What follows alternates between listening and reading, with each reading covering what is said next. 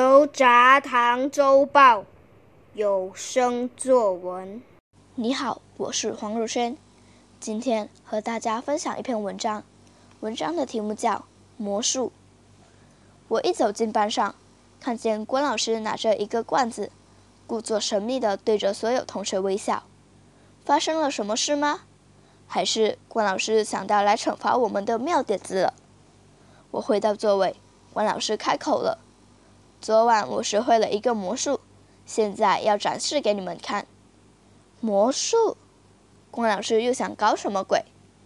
老师把手上的罐子抬高了些，再把桌子上的粉红小卡片举起来。那些东西应该就是魔术道具吧？不知怎么回事，我总认为这魔术所用的道具很熟悉。我使劲的想，可还是想不到。哦，我想起来了。我看过一场魔术表演，魔术师先把和关老师手上一模一样的卡片放入一个小罐子里，再轻轻晃动罐子，里头的卡片被晃得在罐子里飞舞。在这一瞬间，里头的卡片竟然成了活生生的钞票。假如关老师将要变的魔术真的是这个，那么已从卡片变成的钞票，不就是我们的了？我想象着待会儿拿到钱的场景。来，你们说出几个明星的名字，我会把名字写在纸中。关老师的这句话打破了我的幻想。原来关老师要变的魔术不是我所想象的呀。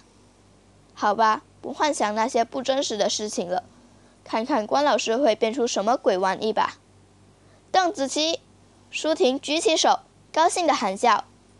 华晨宇、蔡徐坤、张靓颖、毛不易。大家像在拍卖手上的珍奇一宝，越说越起劲。停！关老师打断了正兴奋着的我们。我现在会把这些卡片对折，放入罐子里。大家全神贯注地看着关老师的一举一动，生怕在关老师把卡片放入罐子里的那会儿，魔术已经结束了。现在我要选一位嘉宾来抽取一张纸。我能猜出纸里明星的名字。唉，我还以为关老师会把纸里的明星变出来呢。我举起手，希望老师会选我去抽卡片。可关老师让小轩来抽取卡片。小轩从罐子里抽好了卡片。关老师再三警告小轩不可打开已被对折了的卡片。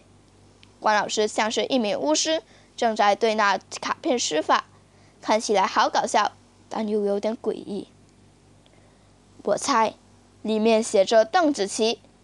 过了几分钟，关老师宣布：“小轩小心翼翼地把那卡片打开来，里面真的写着邓紫棋的名字。不过，这个魔术有个疑点。关老师明明说他练了这个魔术一整晚，那关老师应该能在小轩拿出卡片的第一时间猜出明星的魔术。可关老师拖了很久。”才猜出明星的名字，这叫做魔术吗？或许关老师在纸上做了什么记号，不然为什么我要关老师让我检查卡片上是否写上了明星的名字时，他什么都不愿意让我看看？这魔术一定有些猫腻。